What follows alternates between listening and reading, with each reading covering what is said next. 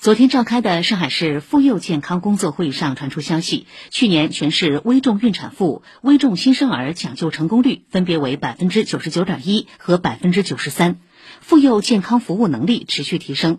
今年上海将进一步完善母婴安全救治体系，健全完善“七加六”危重孕产妇、新生儿会诊抢救网络，全方位保障母婴安全。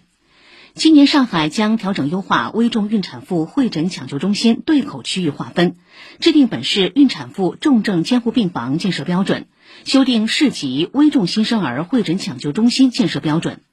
复旦大学附属儿科医院奉贤院区、上海儿童医学中心张江院区等重大项目建设将持续推进，同时开展儿童友好医院创建工作。